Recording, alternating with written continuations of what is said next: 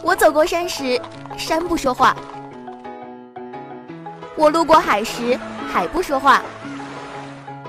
直到遇见，还有。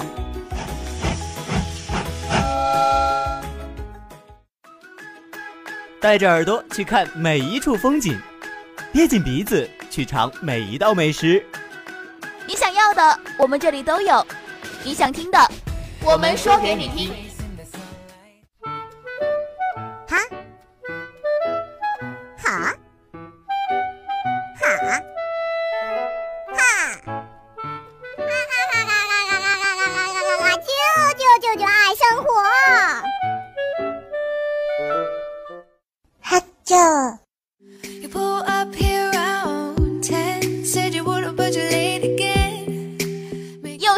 黄昏又到我们的哈秋爱生活，Hello，大家好，我是全宝。嗨，大家好，我是华妃。哎呀，这一转眼呢，我又要过节了，真的是好开心呀！哇，从未见过如此厚颜无耻之人。儿童节是你过的吗？怎么说话呢？毕竟呢，我也是个小仙女，怎么就不能过了？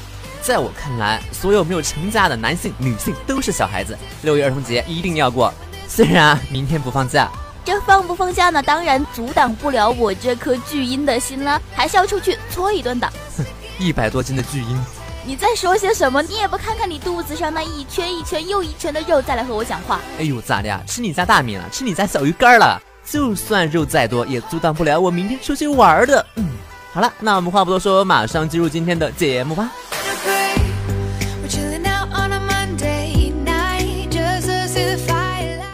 哈啾。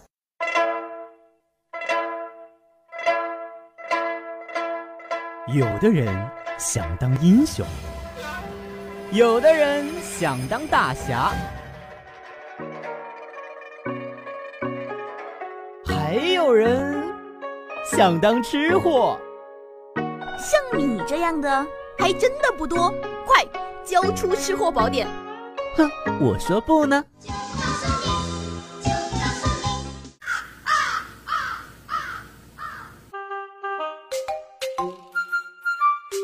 小二，我的菜呢？客官，生活不只有眼前的苟且，还有排骨和汤、火锅和麻辣烫。烫烫烫烫烫烫烫烫烫烫烫！哈啾！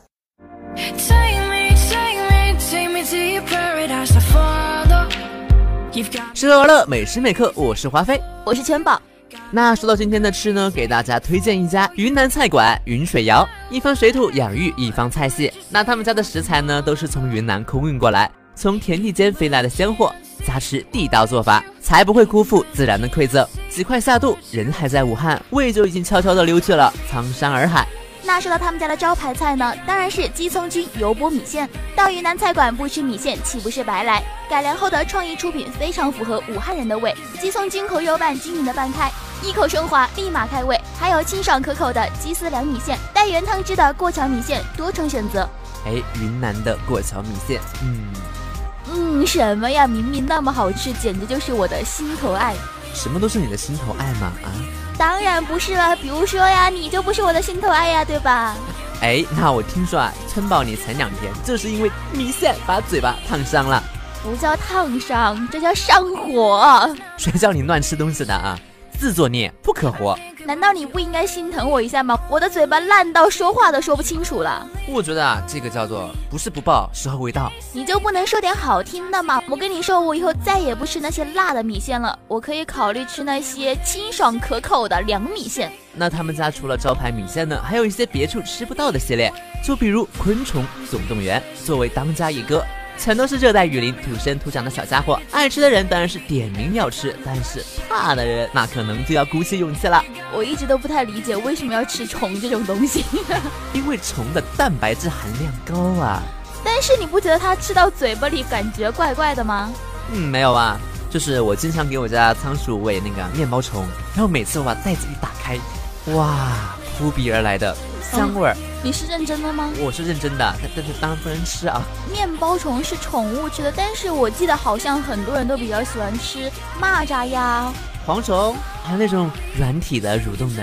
哎，我觉得这些也没有什么问题呀，尝试一下新鲜的有什么不好？肯定会不好呀。我觉得会不会晚上做噩梦啊？吃到嘴巴里。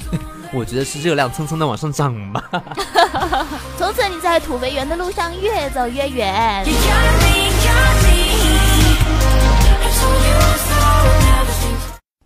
哈啾。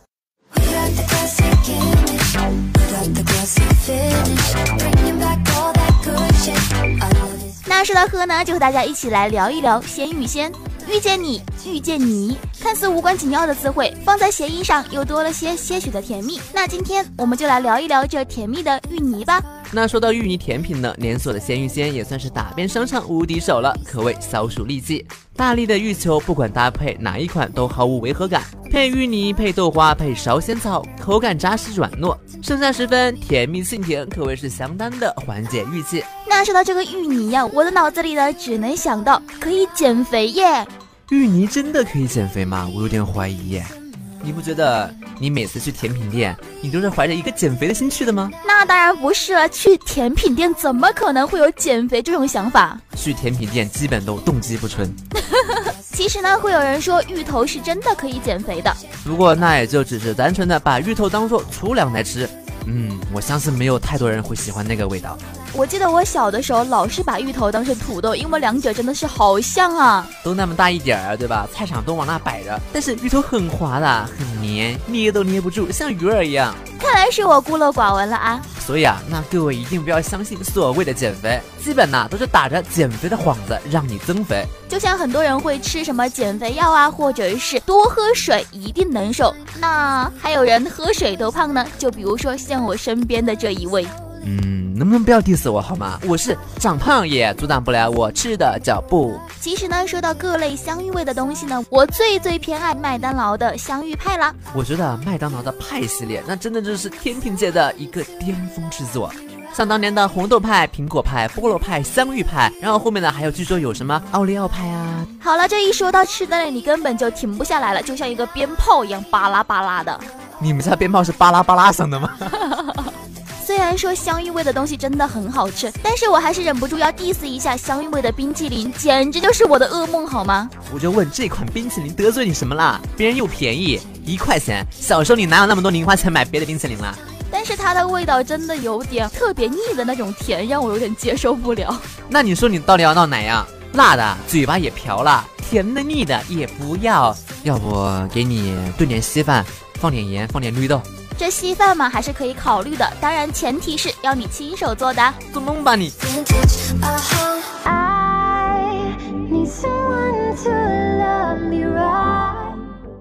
哈啾。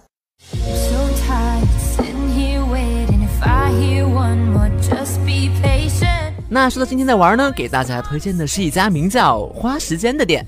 那说到这家店呢，老板曾去日本学过花道，特色的插花让它与传统的鲜花店区分开来。设计师很会根据顾客的年龄、喜好、赠送对象、摆放地点来设计专属于顾客的鲜花。这家花店还有专门的花艺课，不定期的教学生相关于花艺的课程。哎，那说到插花，日本的花道非常有名，但是像你这种不懂得艺术欣赏的人，插花还是算了吧。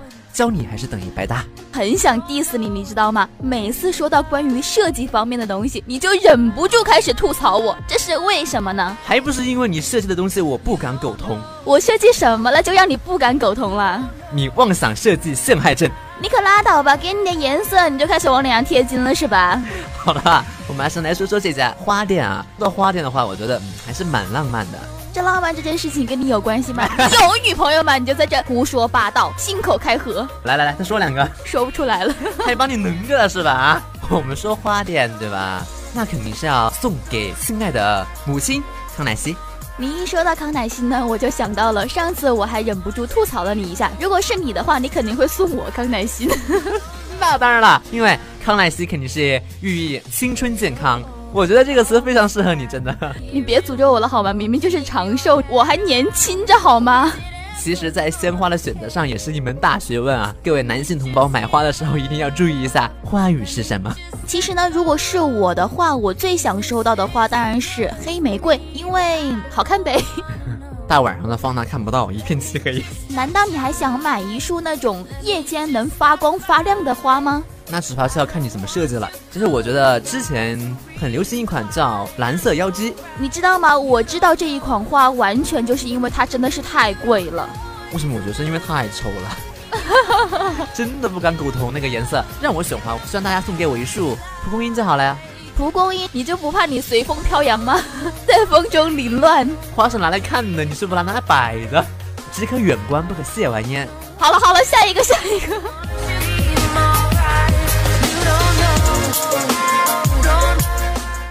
哈啾。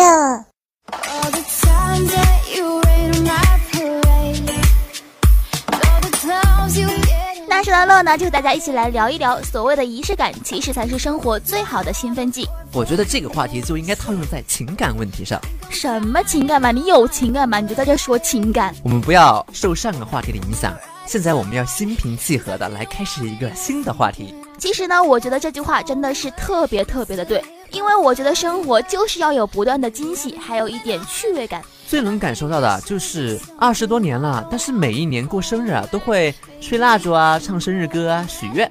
这好像是每一个人每一年必做的事情吧，因为生活实在是太枯燥了，必须会在某一个特定的日子给自己一些惊喜或者是小浪漫。感觉你是一个情绪很大的人，因为我的确是一个情绪化的人。如果说那一天我不开心，我可能就不会给自己过生日了，因为我觉得人生还那么漫长，何必在一个生日上纠结那么久？所以说来说去，你的仪式感只可能存在于生日。提醒你一点，比如说开学季、毕业季，有没有觉得到了这一天自己要做一点什么非常特别的事情？你知道吗？其实每一次新学期的开始，我都会给自己买几套新衣服，因为我觉得我虽然说我见的人都是一样的，但是我必须给自己一些，对吧？我们不一样嘛。我新学期给自己买几支新笔、新本子。你是小学生吗？没有，我有这种习惯，就是觉得一年到头了，对吧？又是新的学期。要改头换面，那你不应该是在外貌上改造自己吗？让自己变得更加精神一点啊，或者是帅气一点。在改变外貌之前，先沉淀一下自己。你每次说这种有内涵的话呢，我就觉得小段子。跟你的气质特别的不搭，你知道吗？哎，我就不懂了，我们今天怎么了？我搭台子，你拆台子；我搭一个，你拆一个。不是的，其实我觉得生活的仪式感并不是在于自己身上，有可能还在于爸妈呀。就像只要是关于父母的节日，我都会精心的买一些礼物送给他们。比如说，我记得每年的三月八号是我爸妈的结婚纪念日。嗯，我每次跟我爸说：“爸呀，你可以来点浪漫的，对吧？庆祝一下我妈。”然后我爸当天晚上就自告奋勇的洗衣服、做饭。所以说嘛，这有可能就是来自于父辈的那种仪式感，就可能在他们的眼里，洗衣服呀、做饭呀，就是对对方最大的宠爱。可是我们现在呀，太过于浮夸了。没有红包，我们都不扔你的呀，我们的友情可以到此结束了。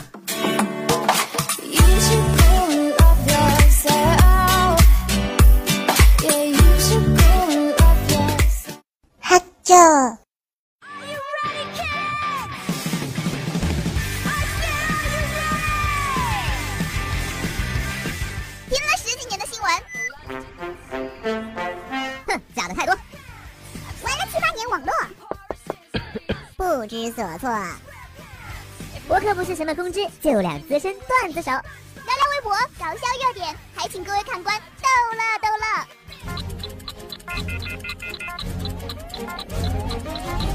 One two three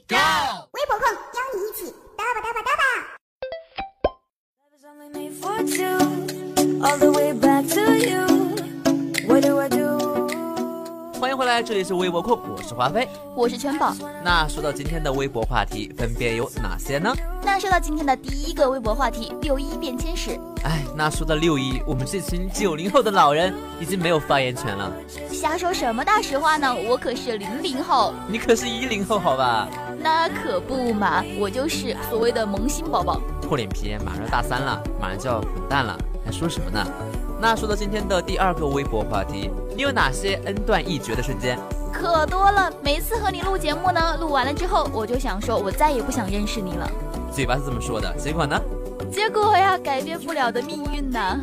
那我们话不多说，马上进入今天的节目吧。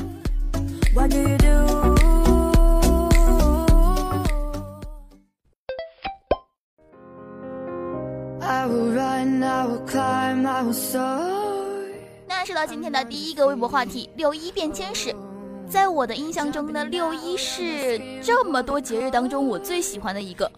哎，我觉得吧，六一就是仅次于生日之下一个专属于我们小朋友的节日。但是当然了，它又不像春节呀那么多繁繁琐琐的事情。嗯，像六一呢，只要敞开了玩就 OK 了。叉起玩？你在说些什么呀？能不能嗯通俗易懂一点？那在我看来啊。我们这群九零后啊，就是炸鸡和长油并存的年代。反正我记得我小时候过六一，总会去公园玩，因为那一天不收门票。哎，我记得小孩子的话一般都不收门票吧？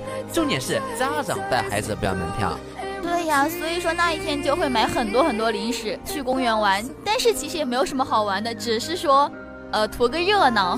那你还记不记得啊？每年六一的头一天，学校会组织一个六一晚会。那是当然了，好像每个学校都有。我还记得我当年就是总会让妈妈帮我画成大花猫脸的。哎，我记得我上幼儿园那一年，然后我就穿个小肚兜，然后手里拿个大巴扇，戴个小花帽，就学济公在那儿啊盘坐。其实说到六一，我记得那个时候，嗯，感觉有炸鸡呀，有麦当劳的，好像就是豪华版的六一儿童节了。哎，小时候能吃一次麦当劳也是蛮不容易的啊。富家子弟了，真的。你每次都会说富家子弟，因 为我我我是真的觉得，可能在我的印象中吧，就是能吃那个的小朋友真的很幸福啊。这么一说来呢，我觉得我们的六一和现在小朋友的六一比起来，简直就不在一个档次上耶。哎呀，这是必然的呀，毕竟不在一个时代。你看现在的小朋友每天就是手游啊，对吧？然后全家出游、爬山，然后各种比赛。那也只能说现在的小孩子太幸福了，不像我们小时候只会玩什么，嗯，跳房子呀，什么皮筋呀，沙包呀。我觉得这也不应该这么说吧，因为我觉得我弟过得蛮辛苦的，就是每天学习钢琴、学吉他、踢足球，还要报各种班，我觉得蛮累的。这才是真正的富家子弟好吗？有钱的烦恼，又不是我。那明天就是六一了，你想要什么礼物呀？我想去吃一顿好的。比如呢，就是这个范围。首先啊，能够在我的经济承受之下，然后好好的吃一顿，不用担心任何东西，不要害怕热量和长肉。你这么一说的话，我就比较建议你去吃自助餐了，因为让你吃的管饱管够呀。哪有，我的胃其实也不大，主要是酒水撑大的。哎，那我想反过来问你，哎，你想收到什么？我想收到的东西呢，就比较特别，是我小时候的一个梦想。梦想。就是哆啦 A 梦。哎呦，不要说的这么直白嘛！我虽然说今天没有穿那件衣服，对吧？什么才不是你好吗？你别给自己贴金了。我也没有说我好吗？我就是想让你看一看，对吧？其实说到哆啦 A 梦呢，我觉得就是每个人小时候的回忆，因为嗯，小时候有一个哆啦 A 梦的公仔啊，真的是好满足。到现在感觉，嗯，你去看一场呃哆啦 A 梦的大电影，也觉得不足为奇吧。我有一个仙女棒，变大变小变漂亮。如果广大的宝宝们想要找到自己的一份童年记忆，那还是嗯多刷刷剧吧，饱饱眼福。